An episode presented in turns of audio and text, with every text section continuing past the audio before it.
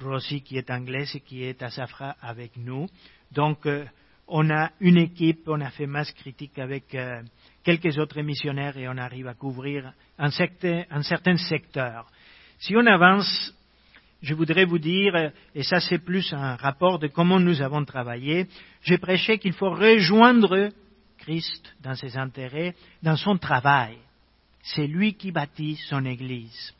Et il me paraît important de dire que la première chose qu'il faut faire lorsqu'on arrive, et c'est ce qu'on a fait, quand on arrive dans un lieu pionnier, et c'est important pour toi, tu es pionnier euh, autour de toi, c'est euh, de rencontrer les chrétiens de la place.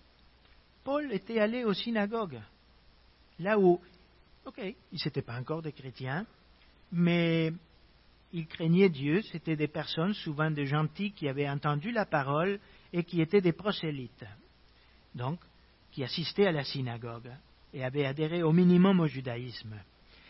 Et quand, quand on veut savoir où Dieu est en train de travailler, demande où est-ce qu'il y aurait un chrétien? Tu connais s'il y a des chrétiens quelque part? Dans tous ces villages-là, il y en avait quelques-uns à Safra, il y en avait quelques-uns à Lierena. Et tu vas et tu les rencontres. Le deuxième élément, c'est rencontrer leur contact. Il est fort probable que ces chrétiens, même s'il y en avait euh, euh, quatre ou cinq, on va dire cinq à Safra, et à peu près le même nombre à Lierena. Mais ces personnes qui vivent là, ils vont parler à d'autres gens. Peut-être qu'ils connaissent d'autres gens dans d'autres villages ou ailleurs qui ont déjà visité une église. Et tu élargis ton cercle, tu vas essayer de rencontrer ces personnes-là, parce que Dieu est en train de travailler peut-être dans leur cœur. Et ensuite, tu ajoutes une autre couche, découvrir ce que le Seigneur a amené. Il m'a amené moi. Faut pas croire que je suis le seul qu'il a considéré digne d'envoyer. Il y a peut-être d'autres personnes qui sont arrivées en même temps que moi, il y a un an, il y a deux ans, des personnes que Dieu a amenées, quand même elles ne les sauraient pas. Et il y en avait. Il y en avait plusieurs. Vous allez voir maintenant dans la suite de ma présentation. Et ces personnes-là peuvent être clés dans l'œuvre que nous devons commencer. Ensuite, il faut commencer à ressauter. Ingrid et moi, elle va en cours de pilates, euh, elle, participe dans, euh, groupe d'entraide sociale dans les villages. Moi, j'ai pris un cours de peinture. On va partout pour rencontrer des gens. On est intentionnel et on commence à élargir notre propre réseau. Mais là, à chaque point que j'ajoute, on, élargit, on élargit. On va on va essayer d'arriver à, des gens qui sont plus loin de nous, plus loin, plus loin. Et ça peut servir à n'importe qui. Et un élément fondamental, parce que je pense qu'il se trouve dans la parole aussi, l'approche doit être multisite. Mon objectif n'est pas d'être le pasteur, bien qu'il y a un rôle pastoral dans tout ce que je fais. Mais l'objectif, c'est de faire des disciples qui se prennent en charge, qui vont eux-mêmes être capables de nommer leurs anciens, qui vont eux-mêmes être capables de faire fonctionner une église, parce que je dépends de vous. Demain, il y a une crise économique, demain, il y a euh, n'importe quoi qui arrive, je peux devoir une maladie, n'importe quoi, je dois plier bagage et rentrer. Il faut qu'ils puissent devenir indépendants il faut qu'il puisse devenir autonome. Mais ça, c'est la même chose pour nous. On n'en est pas tout à fait conscient, mais nos églises fonctionnent. Et c'est un élément important. Et c'est comme ça que nous avons travaillé pendant deux ans. Et si nous avançons et que vous voyez ces photos-là, et ceux qui suivent mes lettres de nouvelles, en haut à gauche, vous avez Samuel. Samuel, c'est un jeune homme qui a un appel pour le ministère. C'est un jeune homme qui a accepté le Seigneur ailleurs complètement et qui était arrivé un an et demi avant moi pour un travail. C'est quelqu'un qui n'est pas de la région. Personne n'imaginait qu'il existait. Dieu l'a amené. Et c'est cette personne, par exemple, qu'aujourd'hui, il est en train de s'occuper du groupe des Safra, à mon absence. Il est jeune, il a encore beaucoup à grandir, mais il est déjà un disciple et c'est Dieu qui l'avait amené. Il ne m'a pas amené tout seul. S'il a un plan, parce qu'il m'a amené, ça veut dire que quelque chose va se passer là. Ça veut dire qu'il est en train de travailler bien avant que j'arrive, et il y a des choses comme ça qui se passent. Nous devons penser à ces choses-là. Penser que lui, il est à l'œuvre. Moi, je travaille pour lui. Il faut discerner qu'est-ce qu'il fait. Ingrid est là avec Angelines dans celle d'à côté, qui est une dame qui avait reçu le Seigneur quelques années auparavant et qui est de la région. Elle est notre seule guitariste, avec beaucoup de difficultés, mais grâce à elle, on peut avoir de la louange chaque dimanche. Sinon, on est sans musique. Ce monsieur, Flores, du groupe de Lierena, un évangéliste. Il n'est pas de Lierena, mais le Seigneur l'avait amené à Lierena des années auparavant. Et il a fait un travail que, encore aujourd'hui, je bénéficie de son travail d'évangéliste. Un vrai évangéliste qui m'a précédé, qui m'a aidé, qui a aplani le terrain pour moi pratiquement. Un homme remarquable. D'ailleurs, il n'a pas de bras et il est capable de jouer du piano. Enfin, des bras oui, mais pas de mains en tout cas. Et, il est capable de jouer du piano. Un homme, Dieu fait une œuvre incroyable à travers lui et dans, et dans son cœur. Ici, on le voit à peine avec le reflet, mais Miguel Ángel, c'est un Espagnol qui vient d'une autre région. Il est en train de fonder un séminaire, il est le pasteur de l'église baptiste de Badajoz. Mais cette personne n'était pas de l'Extremadura et il travaille avec nous et il a le fardeau de former des disciples. Et je vous, je vous parlerai un petit peu plus de ce projet des séminaires ou de, des, parrainages de leaders, euh, Dieu voulant, après. Ingrid travaille, ça c'est le réseautage, Ingrid travaille dans une association d'aide de charité hein, et pour contacter des personnes. Et ça, c'est encore un, autre fruit du réseautage. Ingrid, avec Louisa, c'est des amis qu'on a fait. Des personnes qui ne connaissent pas encore le Seigneur, mais à qui on a déjà témoigné et auprès de qui on est rendu à pouvoir parler ouvertement de l'Évangile, et Dieu voulant, même peu avant de venir, elle a dit qu'elle aimerait avoir une étude biblique. Donc vous voyez que toutes ces couches que j'ai présentées produisent un résultat. et, elles sont concrètes. C'est une façon de travailler qui peut être utile pour vous aussi. On va avancer. Je veux juste parler rapidement des safras l'évolution du groupe local, enregistrement légal. Safra, c'est un village où il y a eu une œuvre missionnaire. Malheureusement, euh, elle avait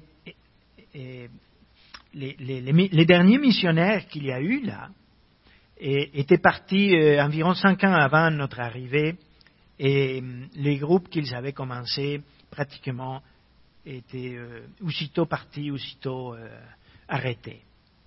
Et pour bien des raisons, quoique c'est ça qui a donné que je savais qu'il y avait un petit noyau que je pouvais contacter dans, dans ces villages. Et c'est un groupe qui a beaucoup souffert parce que dans le passé, il y a eu même des prophétesses, il y a eu des, vous voyez, des, choses bizarres qui, qui sont arrivées là. C'est pas tout le monde qui est passé par ce village qui étaient des gens sérieux, voilà. Alors, c'est des, pour ceux qui étaient déjà chrétiens, c'est des gens qui, c'est difficile. Il faut les réencourager, il faut, il y a tout un travail à faire. Mais leur fidélité, sincèrement, c'est Dieu qui travaille dans leur cœur. Et ils sont repris, disons, euh, ils sont plus animés maintenant. Ça nous a permis de grandir un peu, de louer un local. j'ai dû refaire un enregistrement légal. Il a existé un dans le passé, mais il fallait fermer ça et ouvrir un autre. Ce n'est pas une chose prioritaire à ce stade, mais je n'avais pas le choix. Parce que dans le passé, comme en Espagne, il fallait avoir au moins 50, la loi était super stricte pour que personne ne puisse ouvrir une église, sachant que la plus grande église en moyenne en Espagne a 30 personnes, demander qu'il y ait au minimum 50 membres votants, c'était ahurissant pour le gouvernement. Alors, ils se mettaient ensemble, plusieurs villes éparpillées en Espagne, ensemble pour additionner, avoir 50 membres, mais après, une église achète un bâtiment, c'est sur le même numéro, une autre ferme, l'autre. Alors, il fallait fermer cet organisme-là pour éviter qu'il n'y ait pas un problème, une bombe qui éclate un jour et qui abîme les témoignages de ce groupe. J'ai senti qu'il fallait que d'abord on ferme cet organisme qui traînait là quelque part, ça a été long à faire, et puisqu'on l'a fermé, on a réouvert un autre. Il y a eu des baptêmes. Il y a eu quatre baptêmes euh, à, Safra. Et il y a Samuel. C'était pas facile au début. J'ai visé trois personnes et formé une équipe. Une équipe. Juste Samuel persévère.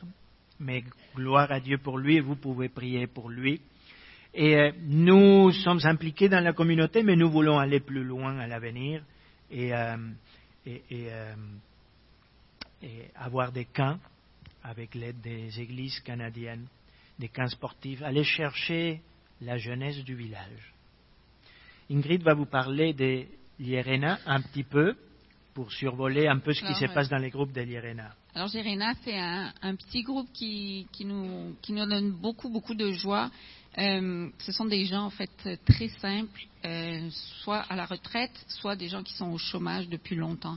Et donc des gens qui ont très peu de moyens et euh, certains même qui, lisent avec difficulté, donc à niveau d'éducation, ils ont terminé le primaire. Mais, mais c'est un groupe par contre qui, qui, est bien ensemble, qui aime vraiment le Seigneur. Il y a donc Flores qui est un vrai évangéliste, et comme ils sont, ils travaillent pas ou ils sont à la retraite, ils sont souvent dans le local de l'Église, ce qui fait qu'il y a d'autres personnes qui rentrent aussi. Et comme c'est même un, petit groupe, mais ils avaient déjà une distribution de, nourriture, malgré leur, euh, leur petitesse et leur peu de moyens. Ce qui fait que les gens se sont habitués à rentrer dans l'église et c'est un petit peu un lieu de, communion pour euh, le quartier autour. Euh, du coup, c'est très facile quand, on fait une activité. On a fait une paella au printemps dernier et il y avait plein de gens. On était à peu près une quarantaine de personnes. une paella, c'est comme si nous ici on faisait une épluchette de blé d'Inde, un truc populaire. Donc, euh, il y avait à peu près une quarantaine de personnes. Et suite à ça, on a trois personnes qui, ont continué à venir et euh, qui se sont, qui ont vraiment accepté le, Seigneur et qui ont, qu'on a eu la joie de, donc Ricardo a eu la joie de les, baptiser euh, cette, juste avant de, avant de partir ce printemps. Et on a aussi, donc c'est un petit local et on a aussi euh, Monsieur euh, donc Saïd, qui est un, musulman. Euh, il est peut-être le seul musulman, sa, sa, famille est peut-être la seule musulmane dans, dans, le village. En tout cas, il n'y a pas de mosquée. Et il aime écouter, il aime s'approcher de Dieu. Donc, il vient à l'église, il écoute la parole. Et, et, vraiment, il est très, très intéressé. Donc, on est déjà allé dans sa famille hmm. et lui aussi aimerait avoir une étude biblique dans, dans sa maison. Euh, donc vraiment, on pouvait prier pour, euh, pour ce groupe. On voit là aussi euh, Ricardo pour, pour les études bibliques, comme ils lisent avec difficulté. Ricardo leur fait trois colonnes. La première colonne avec le texte, et après on passe beaucoup de temps à savoir qu'est-ce que vous avez compris, pour qu'ils puissent eux apprendre aussi à lire la parole et savoir en retirer quelque chose. Et ensuite on passe à, l'application.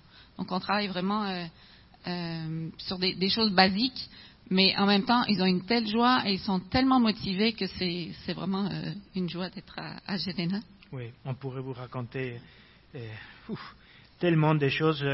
Je voulais vous dire que le local, c'est un petit garage, en fait, euh, minuscule. Et, mais mais c'est l'église du Seigneur. Et je vais passer à presque notre dernière je, n'ai pas le temps de développer ça, mais je voulais dire simplement qu'il n'y a pas de dénomination pratiquement en Extremadura. Il n'y en a pas, même en Espagne. Il y a une seule grande dénomination qui est à peu près éparpillée partout, c'est l'Union baptiste. Mais les Espagnols ne comprennent pas ce qu'une dénomination comme nous. Alors, tu as des pentecôtistes, des, charismatiques de divers horizons, des églises qui ne sont pas vraiment baptistes, mais qui adhèrent au mouvement baptiste parce que pour eux, c'est juste un, un, parapluie, une, une, organisation, et ils veulent être à l'intérieur d'une organisation. Manifestement, j'ai frappé une différence culturelle énorme, parce que pour nous, adhérer à une dénomination, c'est adhérer à une identité, à, un positionnement, à plein de choses, mais eux, là, c'est pas du tout euh, ça. Alors, je dois composer avec ça. Nous n'avons pas de dénomination à tout fin pratique là-bas. Alors, nous avons une arc-en-ciel d'églises très différentes les unes des autres. J'explique tout ça parce que dans ces contextes, fonder un séminaire, c'est très difficile.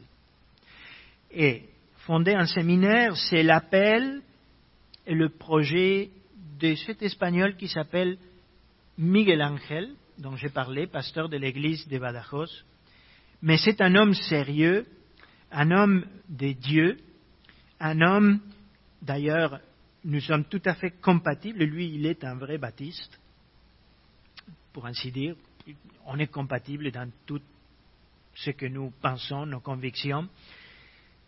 Je sais que ces projets ont encore, dans, dans une zone où il y a si peu d'églises, encore de très fortes chances d'échouer. Soyons clairs là, de très fortes chances d'échouer. Mais moi, ce n'est pas mon rôle de l'implanter. Mon mandat, c'est d'implanter des églises. Mais à partir de tout ce nombre d'églises si diverses, le projet que j'ai présenté, que vous avez reçu dans une de mes dernières lettres, qui est de parrainer des, des ouvriers et de conseiller des églises pour qu'elles deviennent des églises Antioche, automatiquement fait un tri parmi les églises.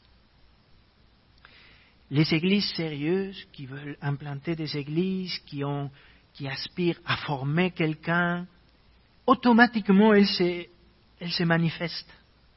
Et c'est ça qui m'intéresse, parce que je pense que vous avez vu quelques pines rouges, ça c'est des églises qui existent, et quelques-unes d'entre elles devraient s'impliquer aussi avec un fardeau pour la même région dans laquelle nous travaillons. Ce n'est pas le cas encore. Alors mon projet collé, inséré dans celui du séminaire, c'est pour que des églises sérieuses aient le désir de former des personnes, et moi j'interviens là et les amener à être des églises qui implantent. Ça, c'est par contre dans mon mandat, et ça c'est important. C'est pour ça que nous avons fait ces projets. Si vous avez des questions, vous pouvez nous les poser après. Vous avez déjà reçu euh, le projet et nous ne voulons pas soutenir à long terme ces personnes-là, parce que dans les projets, je disais que quelqu'un qui a à cœur de participer à ça, de donner, mais c'est simplement de les encourager pendant un certain temps. N'oublions pas qu'il y a 35% de chômage en Extremadura. La plupart des gens n'ont pas de boulot. Les églises ont vraiment très peu de moyens. Alors, c'est juste les aider à payer les cours et rien d'autre. Les pasteurs là-bas seront vie vocationnelle, c'est clair. Mais c'est juste pour les aider à payer des cours. Et c'est tout. Là, dans les photos, on nous voit en train de travailler dans les séminaires. Et là, pour tester tous ces projets avant de les lancer, on a, parce qu'on va faire des ateliers dans les églises pour les équiper euh, à, à, faire des implantations, etc. Mais là, c'était un atelier de, des prédications et on a eu une très bonne réponse d'un certain nombre d'églises, ce qui nous a fortement encouragés. Je voudrais terminer en disant, parce que là j'ai épuisé vraiment mon temps, on va les avancer toutes. Et, une, une avant, ah, c'est ça. Notre objectif, c'est de viser des jeunes euh, familles des groupes bibliques de maison aider les églises Antioche avec les projets SETMEX et continuer l'implication sociale avec FAIR, c'est un, euh, un département de fellowship international. On a présenté un projet pour un jardin communautaire à l'Irena où là c'est même 50% de chômage qu'il y a parce que c'est des gens sans formation, c'est les plus touchés par la crise. C'est euh, une poche de tiers-monde dans le premier monde. Et, euh, si vous avez des questions, vous pouvez euh, venir euh, nous voir. On travaille sur un camp choral, Ingrid. On veut faire des camps sportifs linguistiques. Il y a beaucoup de, de soif pour apprendre l'anglais. Et on espère que des églises qui ont des jeunes qui veulent s'impliquer et, vont pouvoir venir parce que notre objectif maintenant, c'est d'essayer de toucher les jeunes familles dans la prochaine étape avec des enfants ou des jeunes. C'est là où euh, nous allons essayer. Et je conclue en disant simplement que nous rendons gloire à Dieu. Et là, on peut voir les derniers versets qui est dans la dernière diapo. Parce qu'il est dit dans le même chapitre 13, et tous ceux qui étaient destinés à la vie éternelle crurent. Ce n'est pas, s'il y a eu des conversions, ce n'est pas nous. Nous avons rejoint Christ dans, son travail et, c'est lui. C'est lui. Et c'est une joie pour nous de voir lorsque nous, nous sommes conscients que lui, il est à l'œuvre, que des personnes viennent au Seigneur. Et, et c'est une joie pour nous de le partager avec vous.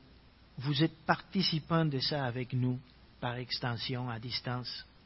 Et, toute la gloire revient au Seigneur, qui nous permet de voir qu'il ne travaille pas uniquement ici, mais là-bas aussi. Que Dieu bénisse sa parole. Et euh, s'il y a des questions, on sera après. Euh,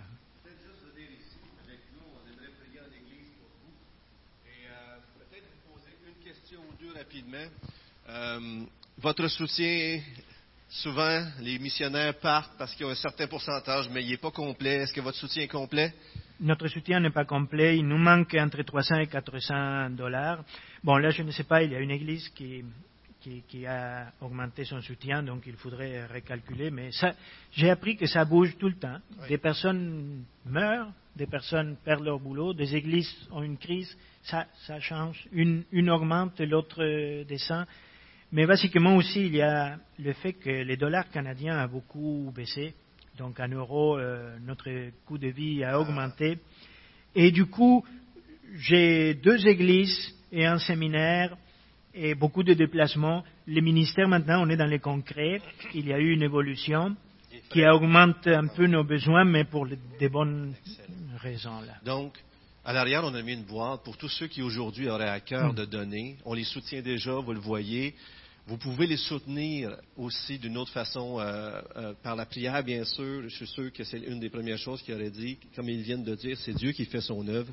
Priez pour eux, soutenez financièrement. Vous pouvez donner un don aujourd'hui directement dans la boîte à l'arrière. Il y a aussi pour ce fameux projet CEMEX, Cette mec, c'est séminaire. euh, alors, pour soutenir les ouvriers, vous savez, le maître de la moisson, Jésus, il a vu la moisson, il a dit, priez pour envoyer des ouvriers. Parce que s'il y a des ouvriers qui sont formés, ça veut dire aussi qu'il va y avoir de nouvelles implantations. Mm. Ça veut dire qu'il va y avoir des nouveaux témoignages.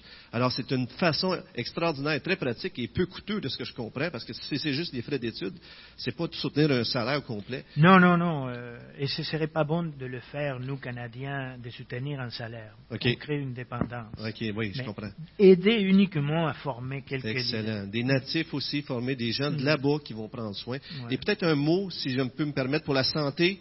Comment ça va la santé? Ben, ça va bien, merci. euh, grâce à Dieu, euh, vraiment, là, je- tout va bien. J'ai mes, mes suivis aussi, moi, mais.